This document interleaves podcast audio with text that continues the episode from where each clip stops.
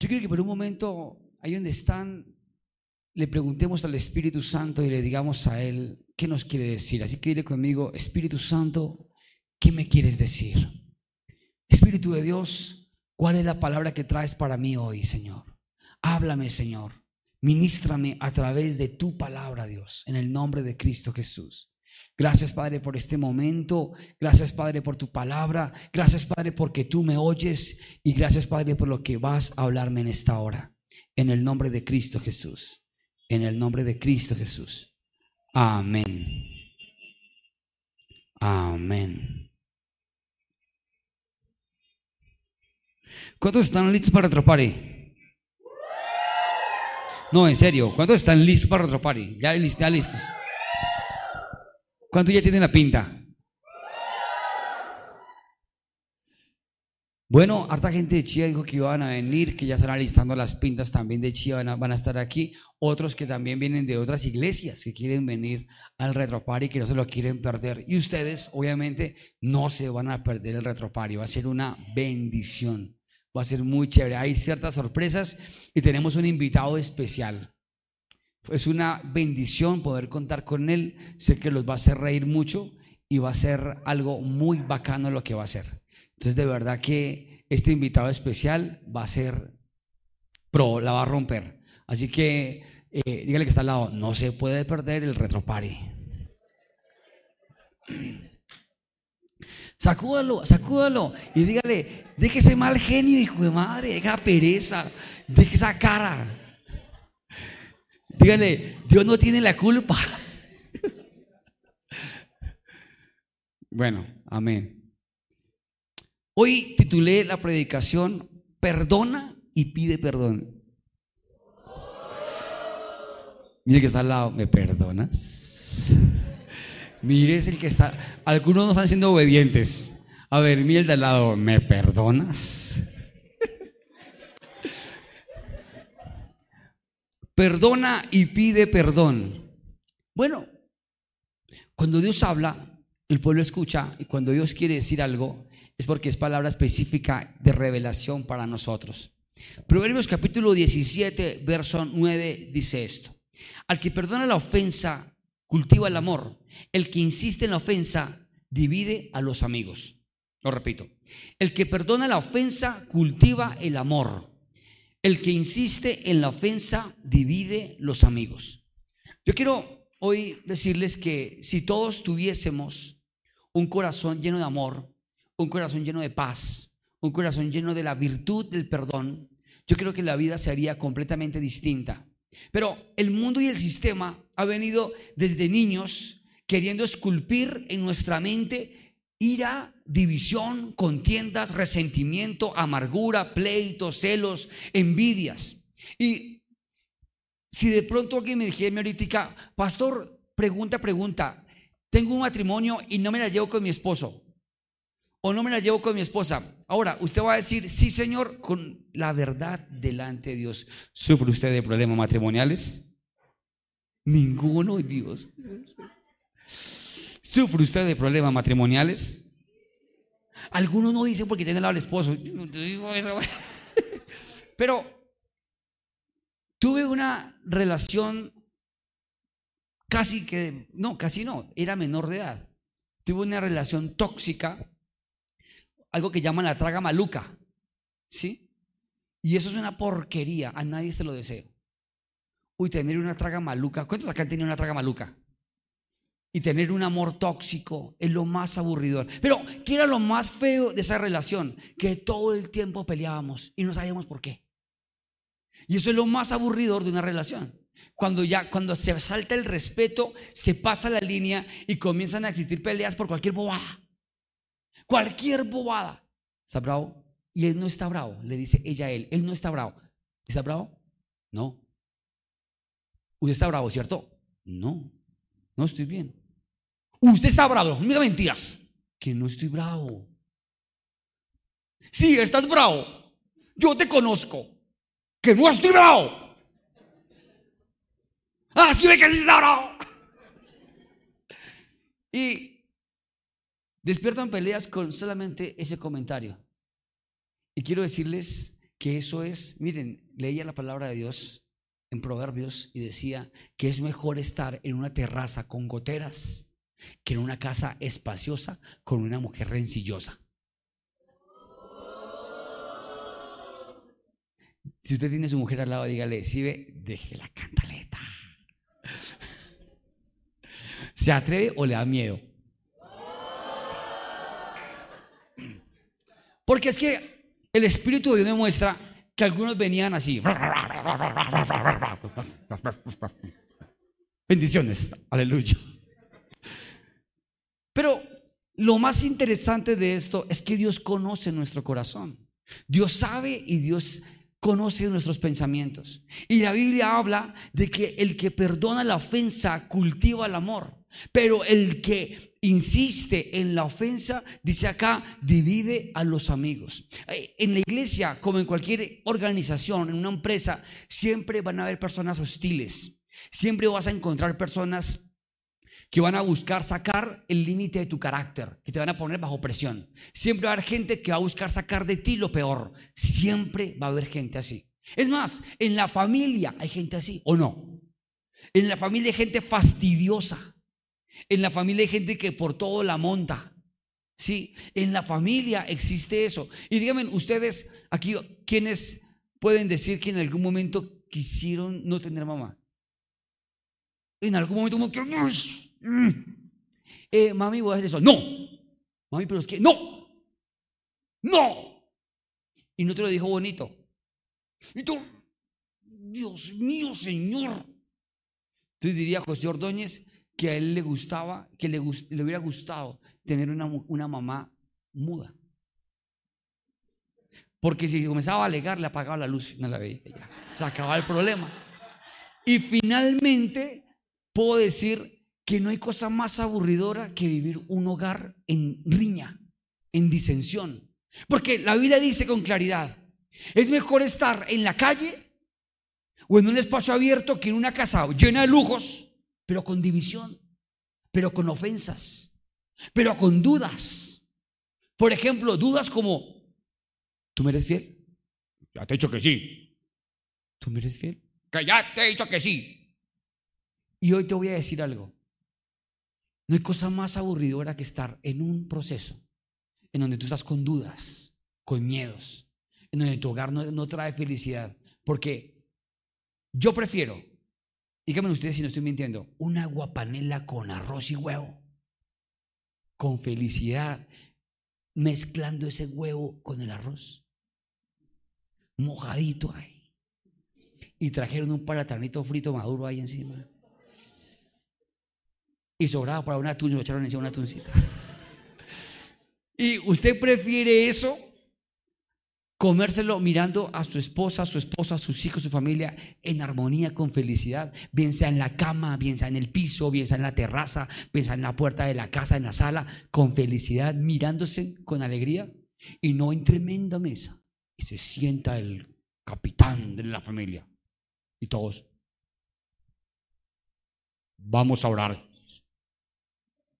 Dios bendice estos alimentos. Y comienza la oración, pero no hay paz. Y llega la mujer con miedo ante el esposo, los hijos con miedo con la mamá o con el, o con el papá, y no hay paz. Y la Biblia dice que tenemos que comprar y buscar el amor. Dice que tenemos que evitar la ofensa. Perdona la ofensa. Y evitar la ofensa es el éxito en el matrimonio. ¿Saben cuál es? ¿Saben ustedes cuál es el éxito en el matrimonio? ¿Quiere que les diga después de 17 años? Aguantarse. Tolerancia, aceptación. Ella es diferente a mí, yo soy diferente a ella. Y esa es, ese es el éxito. Tú no puedes cambiar la persona que Dios puso a tu lado. Tú tienes que perdonar su forma de ser. ¿Me están copiando? Y eso aplica no solamente en el matrimonio, aplica en la empresa, aplica en la familia. Entonces cuando tú llegas a una empresa, tú tienes que llegar con tranquilidad, no llegar comprando problemas. Miren, yo eh, quiero decirles, chévere los que viven en conjunto residencial, es muy, muy, muy chévere. Me gusta la seguridad, me gusta cuando le asignan parqueadero, Me gusta cuando la gente va a entrar, pues que filtran a través de la recepción de la portería quién va a entrar. Me gusta el ascensor, me gusta lo seguro, ¿no? Que usted se va de viaje y que el apartamento es seguro. Pero a mí que me gusta de un conjunto residencial. Muchas veces que los vecinos, hay siempre en un conjunto uno que se cree el más importante. Siempre hay uno que se cree el más capitán. Y ese que se cree más capitán, más importante, quiere aplastar al resto y hace parte de la junta directiva o de la junta de acción del, del, conjunto o es el presidente. ¿sí? Y no es precisamente el administrador. Y fíjense en que comienza a traer disensión. Porque parqueó mal el carro, porque llegó gente, por decibeles, si llegó amigos y la música. Pero lo más charro de esto es que la gente afuera está literalmente buscando problemas, buscando pleitos, buscando inconvenientes. Y el primer lugar a donde se debe gestar la felicidad y el amor es el hogar, nuestra familia. Es lo primero que tenemos que nosotros trabajar para que exista paz. Tú no puedes venir aquí a la iglesia a mostrar paz si tu casa es un caos, Ayer hablaba en Chía y compartía la palabra que decía que lo que es nuestra casa es el reflejo de nuestro corazón. Si su casa es desordenada, esa es su vida. ¿Cuántos hoy en la cama? ¿Cuántos se bañaron? Algunos no. Y Señor. Sí, pero algunos tienen su vida desordenada. Pues, ¿qué resultado van a tener? Ninguno. Una vida desordenada, una vida de poco éxito, no van a haber resultados finales poderosos. ¿Por qué? Porque hay un pensamiento de desorden, porque hay un pensamiento de no perdonar la ofensa, de estar en división. Acá dice, y el que insiste en la ofensa, dice acá, divide a los amigos. Yo me acuerdo que en la iglesia tuvimos una época donde tuvimos, éramos un grupo eh, como una oleada diferente, ¿no? Fuego Vivo ha tenido sus etapas. Y en esa oleada teníamos un grupo de amigos. Y me acuerdo que en algún momento uno de ellos me expresó el sentimiento de irse de la iglesia. Entonces yo con humildad le dije, y tengo algunos testigos, le dije, ¿qué te molestó? Ven, perdónanos. Y dije, perdónanos. Y dije, perdóname a mí principalmente, perdónanos, perdóname en qué te fallamos, qué fue lo que hicimos mal. Perdónanos, perdónanos en lo que en lo que fallamos, en lo que hicimos mal, perdónanos, perdónanos.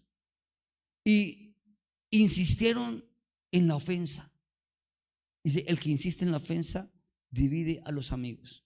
Y yo creo que si entendiéramos el mensaje de Dios, es importante que tenemos que perdonar y que tenemos que restaurar nuestra familia para hallar y a nuestros amigos para hallar felicidad, para no dividirnos. Miren, un día llegó una persona y me dijo esto, y esto es lo peor que puede pasar en la sociedad, lo peor, y pilas con esto, desdibujar, diga conmigo, desdibujar, desdibujar la imagen de otro.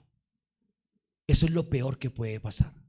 Entonces, si alguien llega y te desdibuja la imagen de, una, de alguien de la iglesia, entonces te dice, uy, no, mira, este que está allá, mm, él es bien, pero la verdad es que es chismoso. Y él no es chismoso. Pero si desdibujó su imagen y dijo que era chismoso, ya quedó como con la etiqueta de que es. Y tú, a ti te va a costar creerle todo lo que te diga. Es más, cuando te está hablando algo, imagínate que hoy hice esto y tuve un amigo y ya tú no le crees nada. ¿Por qué? Porque desdibujaron la imagen de él. Y eso es cuando se dividen los amigos. ¿Saben? El perdón es el vehículo que Dios emplea para bendecir nuestras vidas. El perdón es el vehículo que Dios usa para que subamos de nivel. Miren, cuando el, ser humano es, cuando el ser humano es puesto en la tierra, cuando tú fuiste puesto, tú fuiste puesto con un grado alto de inocencia. ¿Con un grado de qué? De inocencia. Pero la inocencia comienza a ser robada y comienza a ser quitada. En la medida que tú pierdas inocencia, tú pierdes una cantidad de virtudes. Pierdes fe, pierdes ánimo, pierdes una cantidad de cosas como la felicidad. Por ejemplo, no es lo mismo tú encontrar a una a una jovencita enamorada de 16 años de su novio. Enamorada. ¿Ella qué hace? Escribe en el cuaderno, eh, detalla todo, el chocolate, la felicidad, a una jovencita de 40 años. No es lo mismo, de verdad que no es lo mismo, porque la jovencita de 40 años ya tiene mínimo tres hijos, o dos, o de pronto como estamos en la sociedad de no tener hijos, uno, o medio, una mascota. Porque ahora humanizamos a los animales. No está mal si usted lo quiere ver bien, pero no está bien. Y fíjense que, no, yo no, no, no, no, no, no, no, no. Y no dicen como dijo el proverbista, profeta Diomedes Díaz, la vida me ha golpeado más de tres veces, pero yo sigo siendo un hombre muy optimista. No dicen eso, ya están resentidos, ya tienen dolor en su corazón, ya están cargados. ¿Y saben qué hacen? Negarse, negarse, negarse a la oportunidad. Ya tienen parámetros mentales que les prohíben la felicidad. Entonces no se les ve la felicidad, se ven un poco amargados. Yo siempre, cuando yo era pequeño, miraba a, a mi papá, miraba a mis tíos y yo los veía como, como, como los veía como, como bravos. Y yo los miraba bravos y yo decía, qué charro, el día que yo sea grande, yo no quiero ser amargado. Yo no quiero andar con cara de puño, de andar con cara de aburrimiento. Yo quiero ser feliz. Y con el tiempo me di cuenta que sí o sí, la vida te va, te va arrancando pedacitos, fracciones de felicidad. La vida te va quitando cosas. Por eso la Biblia dice, le dice al joven en Eclesiastés, joven, alégrate en tu juventud antes que vengan los días en los cuales no hayes contentamiento. ¿Usted me está copiando esto? O sea, sí o sí, ahora, cuando no hay jóvenes amargados, Dios mío, multiplíquelo por 100 de viejos. No se aguantan ellos mismos. Y uno ve hoy en día jóvenes estresados. Cuando hace años atrás ellos eran tranquilos. ¿Y por qué pasa esto? Porque han permitido en su corazón la amargura, la queja, el dolor, la opresión. No han soltado, no han depurado, no perdonan. Buscan culpables todo el tiempo. Y la salida de esa amargura, ¿cuál es? Perdonar y pedir perdón. Hay un poder sobrenatural en pedir perdón. ¿Saben ustedes eso? La Biblia dice en Proverbios capítulo 28, verso 13, dice, el que encubre su pecado no prospera, más el que lo confiesa. ¿Ya conmigo qué? Confiesa. Más el que lo qué? Confiesa y se aparta, alcanza misericordia. En la confesión, diga conmigo, en la confesión hay libertad. Uy, pedir perdón es una nota. A veces estamos con la pastora discutiendo y entonces como que quedamos un momento en la discusión, hay como que un momento en el que nos miramos y como que quedamos a ver quién es el que va a ceder. Y nos quedamos mirando. Y digo, de pronto mi forma de ceder es un poco más deportiva, ¿no? Es como más, oye, ya, dejemos así. Ya. Y no estoy eh, hablando de, lo personal, pero pasa en muchas relaciones. Ya, dejemos así. Perdóname, te perdono, perdón, eh, perdóname a mí, la embarré, perdonémonos, ya, ya, no, ya, como que ya. Sí, porque es que esto, yo también, sí, porque tú también, ya, pero, pero nos perdonamos, sí, pero pilas, que y nos perdonamos y ya, pasamos la página y seguimos el camino, ¿sí? Y hay una confesión, hay una libertad, hay como que un, ah, me desahogué, pero cuando uno se calla, el dolor se vuelve un cáncer, oiga esto, se vuelve un cáncer se vuelve una enfermedad en alguna parte de tu cuerpo que comienza por algún lado a buscar salir. Y la Biblia dice, mientras callé mi pecado, mi error, mi cuerpo se envejecía, decía David. O sea que el callar nuestro dolor hace que tengamos seguramente en algún momento enfermedades. Por eso está comprobado hoy, hoy en día que las mujeres viven más que los hombres. ¿Sabían eso? Las mujeres viven más que los hombres. Está comprobado. Y miren ustedes que casi hoy en día las, los que quedan solos, las viudas, mujeres. Los hombres pocón, como que ellos viudo, no quedó viudo, es muy raro. La mayoría son los hombres los que se van. ¿Pero por qué? Porque los hombres no abren su corazón. A los hombres se les dificulta confesar lo que sienten. Los hombres tienen un orgullo, un ego, que no pueden abrir su corazón y soltar lo que sienten. Porque si de pronto soltaran su corazón, ¿cómo lo dirían? ¡Ay! ¡Ay! Me está doliendo. Me duele el corazón. Un hombre, no, un hombre. ¡ah! Porque nos señalaron desde niños los hombres. Los hombres. Los hombres. ¿Y a quién fue gobierno? Los hombres. Los hombres sí lloran. Pero no hombres drama, ¿no? No hombres dramáticos, todos chauceros, todos sensibles, todos, no. Pero algo que sí les comparto es que literalmente las mujeres hablan más. Ellas van contándole sus sentimientos a cualquiera. Los hombres no. Uno no está por ahí de pronto, no, es que me siento como aburrido, ¿por qué no? Se me está cayendo el pelo, ah, está aburrido, no sé qué hacer. No, al hombre se le cae el pelo y lo come como callado. Hace resistencia hasta que se le ve el destejado. ¿sí? le sale barriga y, no llega. Oiga, hermano, ¿usted tiene barriga? Yo también estoy preocupado. No lo hace, pero la mujer sí. La mujer, ay, Tania, tu cabello, ¿qué te echas? Es que mira que mi como todo débil. Y se cogen el cabello y se confiesan las cosas. Se desahogan. Y ella dice, ay, a mí también se me cae. A ti también. Ay, pensé que era yo sola. Desahogó su dolor. Sacó eso que estaba adentro. Y esa libertad produce en ella vida. Porque en la confesión hay vida. En hablar las cosas hay vida. Pero cuando se las calla, eso es como una olla express. Miren, ¿ustedes han visto que gente, hombres que llegan a los 30 años y se ven de 45? ¿Los han visto? De 30 años y se ven ya, pero, pero pateados, sufridos. ¿Y por qué es? El kilometraje aquí. ¿Por qué es?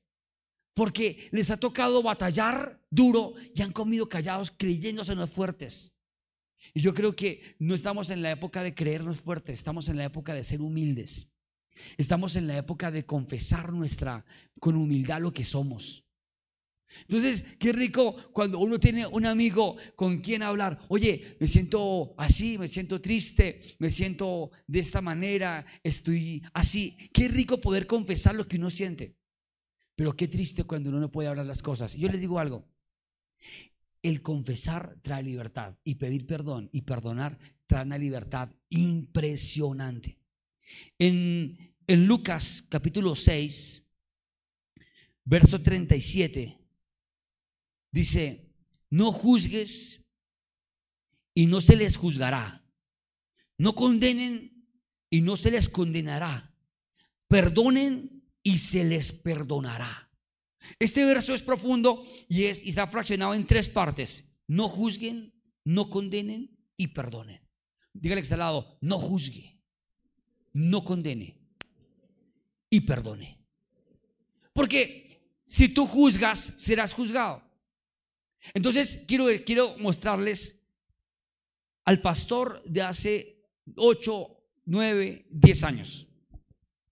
Alguien llegaba, pero es que a mí me tenían cortico. Yo me llené de un poco de religiosos en esa época, de un poco de religildos, ¿sí? En fuego vivo, que todo el tiempo era pastor. Los que participan en la Santa Cena deben estar ungidos por el Señor y tienen que haber sido bautizados en las mismas aguas que fue, bautizado nuestro Maestro, el Señor Jesucristo, en el nombre del Padre, del Hijo y del Espíritu Santo. Los que suben aquí al altar tienen que orar una hora antes, porque es que donde yo iba, los, se veían los músicos de rodillas de rodillas. Y yo, uy, yo, Dios mío, yo cogía a los músicos, todos en corbata, todos, porque teníamos que vernos sacros, santos, y todos en corbata, y una hora o media hora orando, y yo veía a los músicos así. Y un día me dijo alguien, pastor, pero así me lo dijo, el baterista el guitarrista, no mencionó instrumento, pianista, uno de ellos, con fulana de tal, están en, Y yo, ¿de verdad? ¿Y tú lo viste saliendo de un motel o algo? Me dijo, no, pero es que el discernimiento que yo tengo, oh, discernimiento, oh, me quema. Y yo comencé a cargarme. Y yo, ustedes huelen a pecado. Entonces sí, pues todos los pecadores. Y comencé a entrar en una tónica de juicio, de juzgar. Pero cuando cometí un error, también me juzgaban. Y un día cuando voy a la cruz y miro el modelo de Cristo y miro cómo funciona el reino de los cielos, me doy cuenta que Dios no juzga, que Dios ama, que Dios perdona, que Dios restaura. Y yo dije, estamos haciendo mala iglesia. Y comencé a pedir a Dios que me mostrara cómo hacer la iglesia verdadera sin echar dedo, porque las iglesias tradicionales y aún muchas actuales les fascina condenar y juzgar. Entonces, aquí algunos vinieron de otros lugares heridos, llegaron aquí heridos de otras iglesias. Nunca había predicado, nunca había servido. ¿Por qué? Porque yo soy pecador, pecador. Y, y les voy a decir algo. La gracia de Dios está a nuestro alcance. Amén. Acá yo no le garantizo la santidad al baterista. Lo único que puedo decir es que afortunadamente está casado. Gloria a Dios y que la mujer está ahí al lado con la barriga diciéndole, pila papito. Gloria a Dios. Esa es una bendición. Pero si miro aquí a, los otros guitarristas, no puedo garantizar nada de ellos. Solo sé que lo están haciendo de corazón. Ahora, tampoco me aseguro el baterista. Y si miro al pianista de hoy, yo puedo decir, no, ese man se ve serio pero yo no sé. Entonces hay que decidir confiar en Dios, no voy a juzgar. Entonces aquí algunos llegan y de pronto cuando los ven predicando, ¿y quién es ese para predicar? ¿Quién es usted para impedirlo? ¿Quién es ese para que se para allá? ¿Quién es usted para impedirlo? ¿Quién es usted? Soy feliz, pero es que un día alguien me dijo, eh, pastor, hay un problema. Yo, ¿qué pasó? Tal persona quiere servir en staff y lo van a mandar para adelante. Y yo, ¿y qué pasa? No, es que él viene la, la pinta con la que viene. Y sí, viene con un estilo rarísimo, mejor dicho, así rarísimo, parece un metacho así raro. El pelo largo, así, mejor dicho, yo lo diré. Cuando lo vi así, yo le dije, no se lo impidan, déjenlo. ¿Quién soy yo para juzgar? ¿Quién llama inmundo lo que Dios llama santo? ¿Ah? ¿Y todo por qué? Porque nos incorporaron el chip del juicio, el chip de condenar, porque se nos hace agua a la boca. Haga así, se me hace agua a la boca se te hace agua en la boca. Que te diga, ay, sabía lo que me enteré del pastor. ¿Qué? No, me invito con chocolatico y quesito y le cuento. Le voy a contar una última del pastor. Y se le hace agua a la jeta. ¿Y saben? Qué pereza estar en el formato de juzgar, porque la Biblia dice que el que juzga será juzgado. Yo, yo prefiero, Dios me guarde. Como dice por ahí el dicho, el que escupe para arriba, le cae en la cara, dice el dicho. Entonces yo prefiero librarme. Ahora, el que esté libre de pecado, que tire la primera piedra. Cuando tú te sientes humanizado y eres una persona con debilidades y con errores, a ti no te cuesta pedir perdón. Pero cuando te crees santo, perfecto, te crees inmaculado, tú eh, te consideras en el poder de juzgar. ¿Y qué pereza juzgar? ¿Y qué pereza andar condenando? ¿Y qué pereza andar cuestionando lo que el otro hace? ¿Qué pereza? Qué lindo cuando llegamos a la iglesia abrazar a aquel que está mal. Que como familia podamos decir, somos una, iglesia imperfecta, pero que se ama, pero que perdona que aceptamos las imperfecciones de nosotros. Amén. Que no me importa lo que el otro haga, me importa lo que yo hago. Y dice acá, perdonen y se les perdonará. Perdonen y se les perdonará. Para mí ese, ese, pedazo, ese verso me parece relevante. Si yo perdono, se me perdona. Si yo no perdono, no se me perdona. Y esa es una regla del Padre nuestro. Cuando dice, perdona nuestras ofensas como también nosotros perdonamos a los que nos ofenden. Entonces, si yo quiero que Dios me perdone, yo tengo que perdonar. Pero el perdón no es de, ok, te perdono. ¿Cómo? Te perdono. ¿Cómo? Te perdono. No, diga conmigo, es confesándolo. Y en voz audible. Aquí hay, aquí hay parejas, matrimonios, hogares, novios. Cójale la mano al que tiene al lado. Cójasela. A ver, cójale la mano. A ver, algunos aquí por acá. A ver, cójale la mano. Cójale la mano, por favor. Sí. Cójale la mano acá. Por allá, cójale la mano. Cójale la mano a su esposa, a su novia. Cójale la mano. Algunos está que se le coge la mano a la que está al lado, pilas. No, no, no. pilas. Está como con osadía. Están así, Dios mío, Señor, da oportunidad. Cójale la mano. No, no, no. Cójale la mano a su esposa, a su novia. Y dígale, y dígale así. Dígale, dígale esto. Mírela a los ojos. Sea obediente. Estamos en la casa de Dios. Mírela a los ojos y dígale, yo he cometido muchos errores. Dígaselo, yo he cometido muchos errores, pero tú más que yo. Ah, mentiras. Yo he cometido muchos errores, pero hoy te pido perdón. Te pido perdón, porque te amo. Ahora dale un beso. Hágalo, eh. Algunos están tímidos, como que. ah. Y fíjense que tan cerca está el perdón, pero es con una confesión. Es diciéndolo. Tú no puedes callarlo. Tú no puedes decir, te perdono. No, te perdono porque me heriste. Me hiciste sentir mal. Sentí que esto que me dijiste o me hiciste tocó mi corazón. Hoy estoy cargado y te quiero pedir perdón porque me cargué y te perdono. Pero hay que confesarlo. Pedro, eh, Mateo, perdón, Mateo capítulo 18, verso 21 al 22. Pedro se acercó a Jesús y le preguntó, Señor, ¿cuántas veces tengo que perdonar a mi hermano que peca contra mí? ¿Hasta siete veces? No te digo que hasta siete veces, sino que hasta setenta veces y siete veces. Le contestó Jesús, sino hasta setenta y siete veces.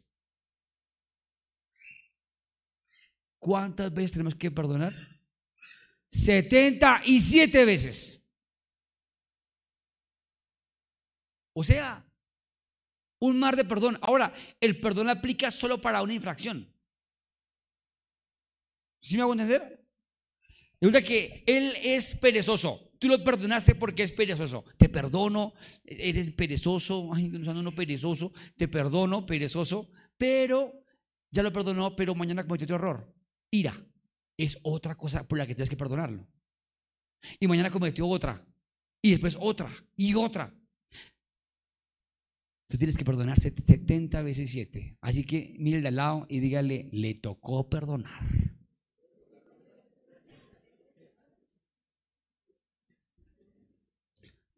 Pues no, pues no perdono.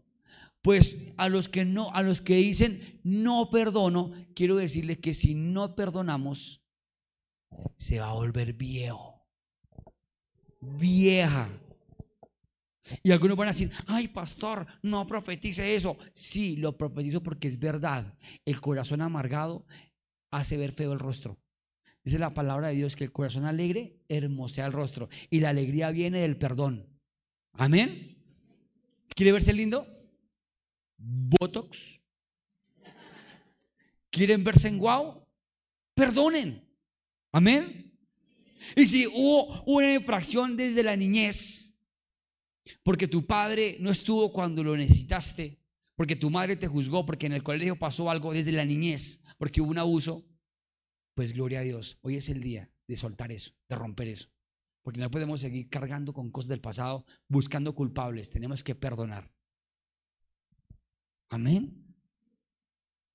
Y si tú dices, pastor, es que siento que no, que no, no sé, siento que yo no puedo perdonar.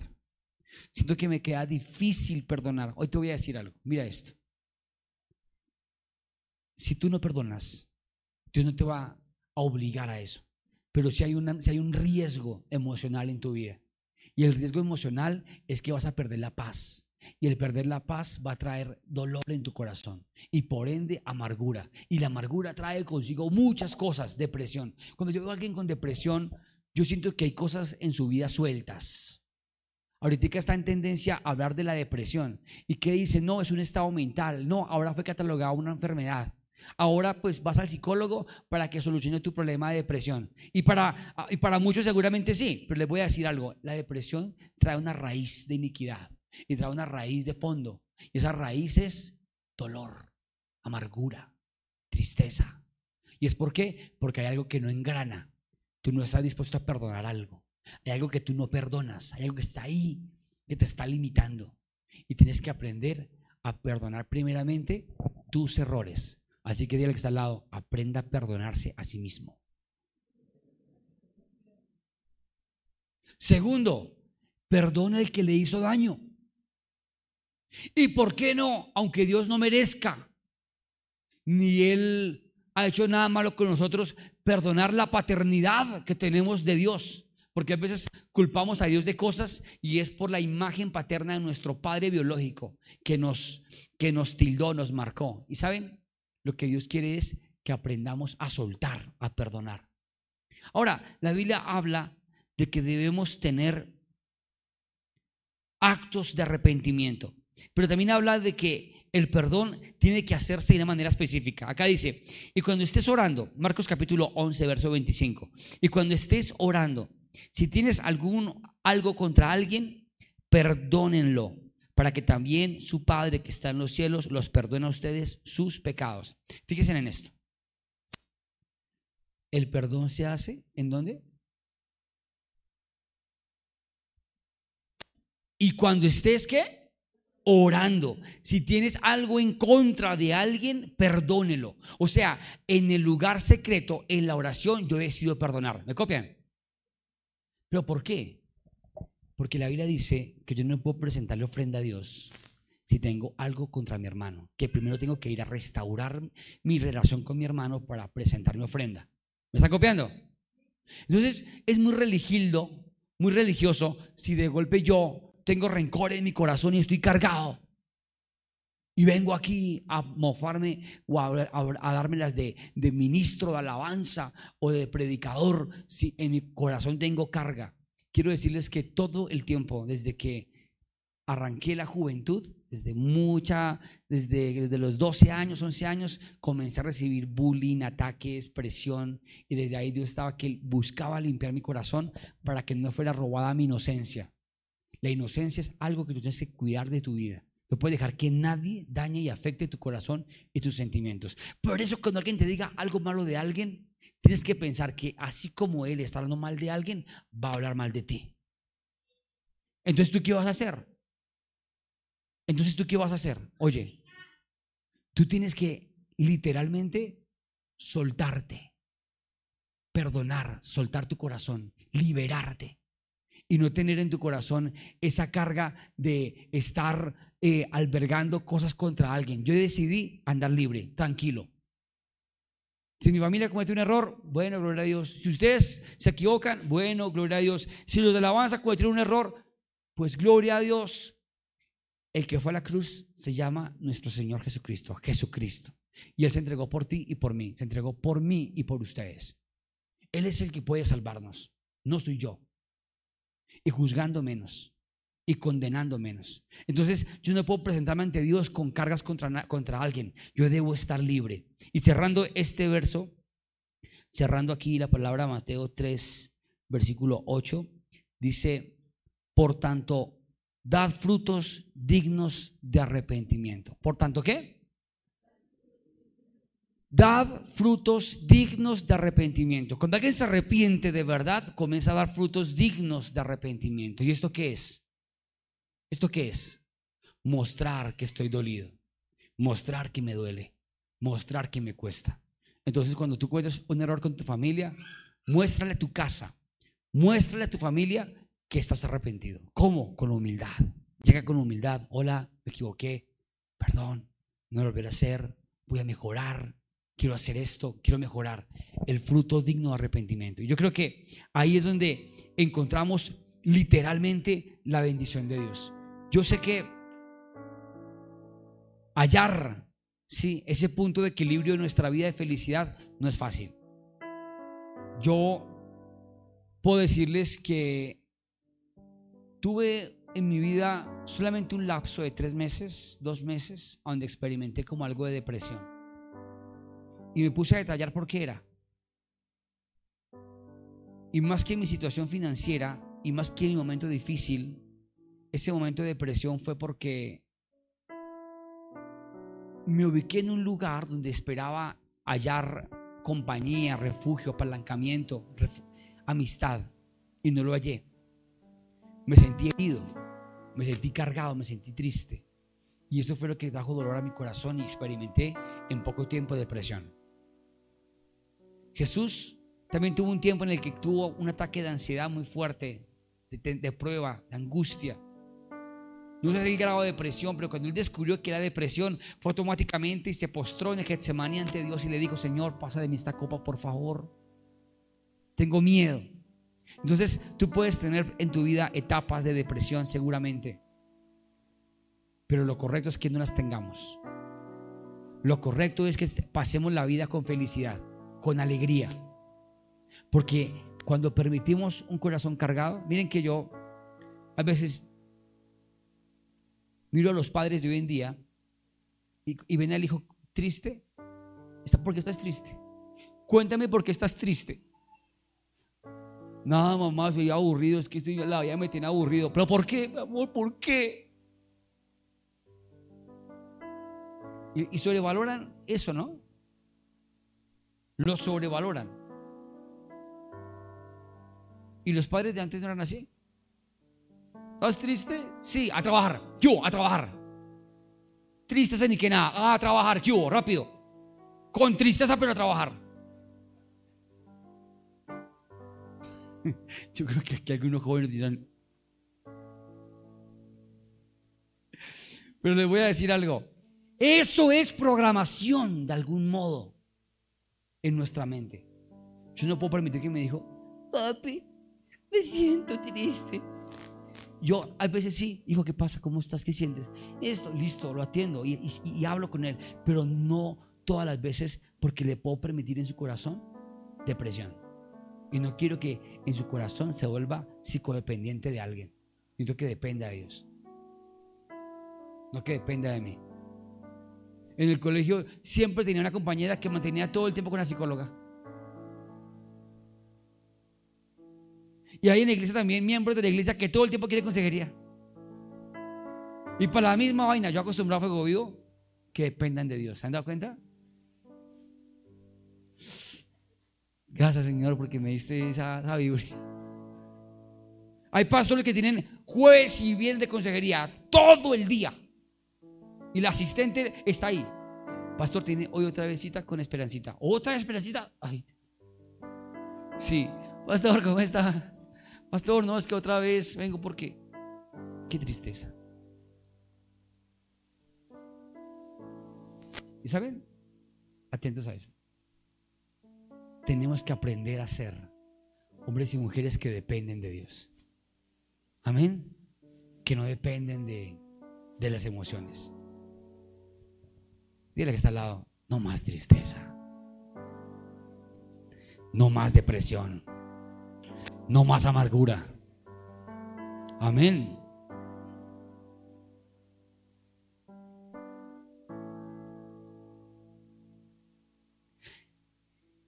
Y si tiene usted a su papá